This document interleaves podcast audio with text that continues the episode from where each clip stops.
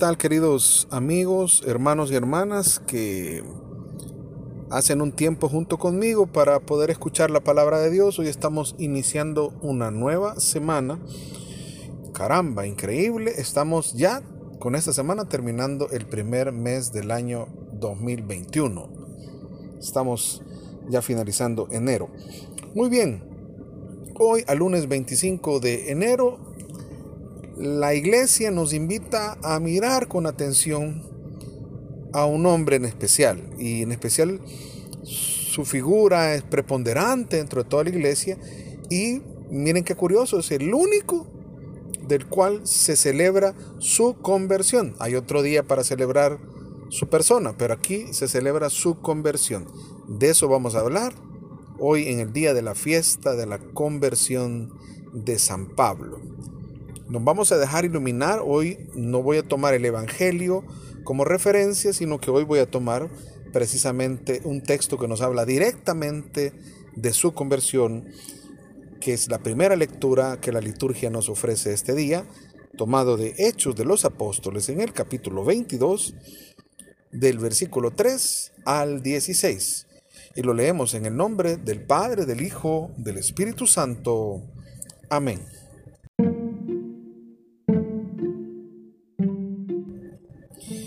En aquellos días dijo Pablo al pueblo, yo soy judío, nací en Tarso de Cilicia, pero me crié en esta ciudad. Fui alumno de Gamaliel y aprendí hasta el último detalle de la ley de nuestros padres. He servido a Dios con tanto fervor como vosotros mostráis ahora.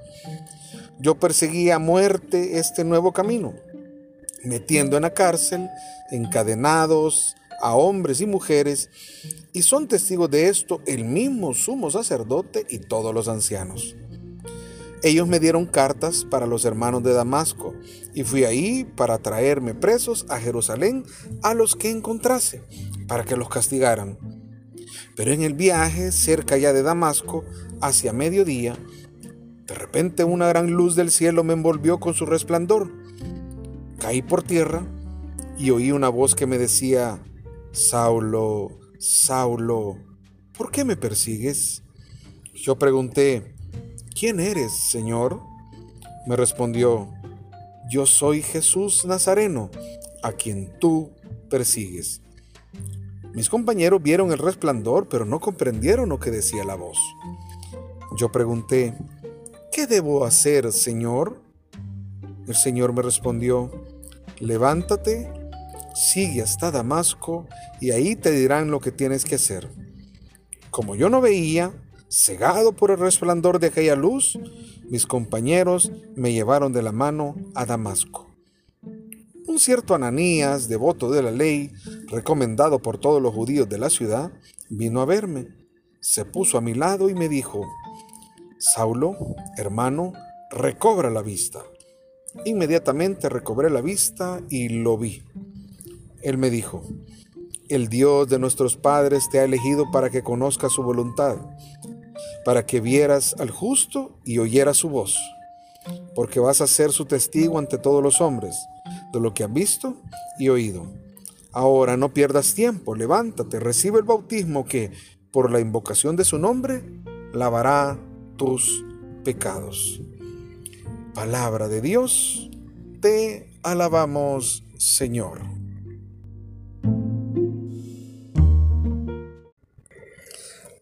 Muy bien, hablar de la conversión de San Pablo, primero obviamente es hablar un poquito de su figura, de su persona. Hablar obviamente de su ministerio. ¿Por qué es tan importante? Para que la iglesia haga de su conversión una fiesta, porque eso es lo curioso de su conversión hace una fiesta. Cada vez que la iglesia nos propone a una persona en particular para una fiesta, precisamente el sentido es modélico, es para que aprendamos, es para que nos sirva de guía, para que sirva de modelo, para que entonces nosotros podamos tener un referente directo. Porque, ¿qué pasa con la figura de Pablo? Pablo fue un hombre que de acuerdo a lo descrito en esta palabra, nació en una ciudad llamada Cilicia, Tarso de Cilicia. Bien, La ciudad pequeña, el pequeño pueblo donde él vivía se llamaba Tarso. Y esta parte de Cilicia, que es eh, perteneciente a lo que hoy sería Turquía, era parte del imperio romano. Y vaya qué cosas más curiosas, porque Pablo nace ahí, nace en esta ciudad y por nacimiento adquiere la ciudadanía romana. De alguna manera, en, algún momento se describe que sus padres pudieron adquirir, posiblemente porque tenían los medios suficientes para poder adquirir la ciudadanía, romana, porque habían dos formas de obtenerla, una es a través de comprarla cuando las personas tenían posibilidad o obtenerla por nacimiento. En el caso, Pablo ya la recibió por nacimiento. Pero además de eso, él se declara como un fariseo, un fariseo fanático de la ley, amante de la ley. Entonces también es un judío de por prescripción religiosa, ¿sí? Entonces era romano y además era judío. Y además, además era un hebreo. Entonces fíjense todas estas cualidades. Él podía en su lengua, es decir, hablaba hebreo, hablaba muy bien griego.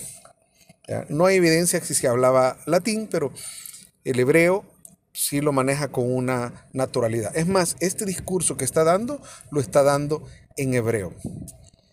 ¿Qué más podemos hablar de Pablo? Pablo, muy probablemente en su infancia, fue trasladado a Jerusalén y ahí se educó. Ahí recibió sus estudios eh, más importantes, al punto de que aquí se menciona a un maestro de la ley connotado de su tiempo, a uno de los rabinos más bien más connotados de su tiempo, que era en ese entonces miembro del Sanedrín llamado Gamaliel. Se dice que Pablo fue instruido a los pies de Gamaliel. Pero quiero que pongan atención. No es lo mismo decir ser un maestro de la ley que ser un rabino. Claro, todos los rabinos son maestros de la ley, pero no todos los maestros de la ley son rabinos. El rabino es un grado superior de un maestro de la ley. Es, es un tipo de doctorado que además gozan de un gran prestigio moral, social, religioso, con profundos conocimientos teológicos. Además, ellos no solo enseñaban la ley, sino que además ellos interpretaban la ley. Digamos, ellos hacían exégesis de la Torá, iban mucho más allá. Las interpretaciones rabínicas eran en un punto, oigan esto, tan importantes como lo que la Torah misma decía. Es eh, importante, ¿verdad? Entonces, Pablo era un, eh, estudió, se volvió un rabino, pues, estudió bajo los pies de Gamaliel y se volvió un rabino. Pero además se muestra aquí como, como tan celoso de la ley que él ve en la gente del camino lo que posteriormente se le, vaya a denominar cristianismo, los ve como acérrimos enemigos, porque de acuerdo a él, la persona de Jesús y todos los seguidores de Jesús eran violadores de la ley. Y entonces, quien violaba la ley inmediatamente se ponía en contraposición de él y por eso él pide cartas al sumo sacerdote y al Sanedrín para ir y apresar y condenar y hasta el punto de llegar hasta matar a algunos, porque se habla de que le pusieron los vestidos de Esteban, el primer mártir de la iglesia, a los pies de, de Saulo. Saulo es su nombre eh, de pila, como hebreo, es decir, es el Saúl, como el primer rey de Israel, Saulo, pero luego es cambiado a su nombre en griego Pablo. Es interesante reconocer a esta persona, ¿por qué? Porque además de lo connotado, lo erudito, lo inteligente, la extrema sabiduría, el celo eh, imponente que él tenía por el anuncio de, por, por, digo, por la, la, por la ley, por el conocimiento de la ley, por el cumplimiento de la ley, pero todo esto lo hacía con una tremenda pasión, pensando y sabiendo que eso era agradable a Dios. Pero entonces tiene este momento de encontronazo extraordinario después de él volverse un perseguidor, de ser un perseguidor, pues un asesino, un enemigo acérrimo del camino, lo interesante es que en ese camino que iba hacia Damasco para ir a apresar a otros, lo encuentra antes Jesús. Y se evidencia que es Jesús resucitado porque él mismo se le presenta así. Y no solo se le presenta de esa manera, sino que le dice, Saulo, Saulo, ¿por qué me persigues? Y realmente Saulo o Pablo no estaba persiguiendo a Jesús como persona, estaba persiguiendo a los seguidores de Jesús. Vean ustedes que aquel que le hace un daño a un hijo de Dios, a un seguidor de Jesús, a un discípulo de Jesús, se lo hace al mismo Jesús. Noten ustedes esta implicación. Y él entiende y le llama Kyrios, le llama Señor. ¿Qué quieres que haga? Se le presenta así de esa manera. Y además pues entendemos de que fue un impacto tan grande. Algunos en tradición han llegado a pensar, o pues usan un poco de razonamiento obvio, decir, bueno, ¿cómo se trasladaba de un lado a otro? Bueno, el medio en el cual se trasladaban era a caballo, entonces la iconografía de todos los tiempos ha puesto que, que Saulo es botado de un caballo. La, Biblia no lo dice, pero no nos vamos a estar peleando con ese detalle. Lo que sí entendemos es que fue un encontronazo tan grande que aquí Incluso eh, este que es el segundo, la segunda vez que da este testimonio de su conversión Pablo, pues la primera lo da en el capítulo 9, donde habla por primera vez de su conversión, aquí lo está haciendo en el templo cuando hay muchos judíos enardecidos con Pablo porque creen que Pablo está portándose igual que Jesús, que Pablo está contrario a la ley, que Pablo está transgrediendo la ley. Y entonces precisamente por eso él, hablando en hebreo, se defiende y la manera como se defiende es presentando su testimonio de conversión. Volvemos al caso de que él se encontró con Jesús, pero lo que él vio y lo que lo dejó cegado fue el resplandor de la luz. Y lo dice tres veces que incluso los que iban acompañando, dice, que el resplandor también los, los alucinó, digamos, pero ellos no entendían la voz, porque no solo fue el resplandor, sino a la voz, o sea, fue visible y audible para él. Y la traducción en griego a este resplandor le llama doxa, que en otra manera también significa la gloria de Dios. Entonces lo que lo que cegó y lo que resplandeció a Pablo fue la gloria de Dios. O sea, él fue bañado de la gloria de Dios. La gloria de Dios del Jesús resucitado, que lo llama a ir, incluso en boca de este hombre, Ananías, quien fue encomendado por Dios, enviado por Dios para bautizar a Pablo, le dice, tienes que ir a evangelizar al mundo. Posteriormente Jesús le va a enviar a ser el apóstol de los gentiles, pero aquí en un momento el envío y le dice, voy a repetir otra vez lo que le dijo Ananías, el Dios de nuestros padres te ha elegido para que conozcas su voluntad, para que vieras al justo. O sea, ese resplandor era, el justo está hablando de Jesús, resucitado, y oyera su voz, porque claramente habla con él porque vas a ser su testigo ante todos los hombres. Y aquí entonces el carácter es mucho más grande. Pablo era mucho más que el apóstol de los gentiles. Claro, esa fue su misión primordial, pero además él estaba llamado a ser el testigo de Jesucristo resucitado ante todos los hombres no importando raza y nación. Por eso es que la apertura que se tiene con la evangelización y con la misión que Pablo adquirió es grande. Incluso nosotros podríamos decir, la iglesia católica latinoamericana es fruto de esa evangelización, de ese celo y de esa pasión de Pablo por ir y anunciar la buena nueva. Por eso es que la liturgia ahora nos coloca el final del Evangelio de San Marcos en el capítulo 16, cuando Jesús mismo le da, le confiere a los apóstoles precisamente ese envío, vayan por todo el mundo y anuncien la buena nueva, por todo el mundo, por todos los confines del mundo.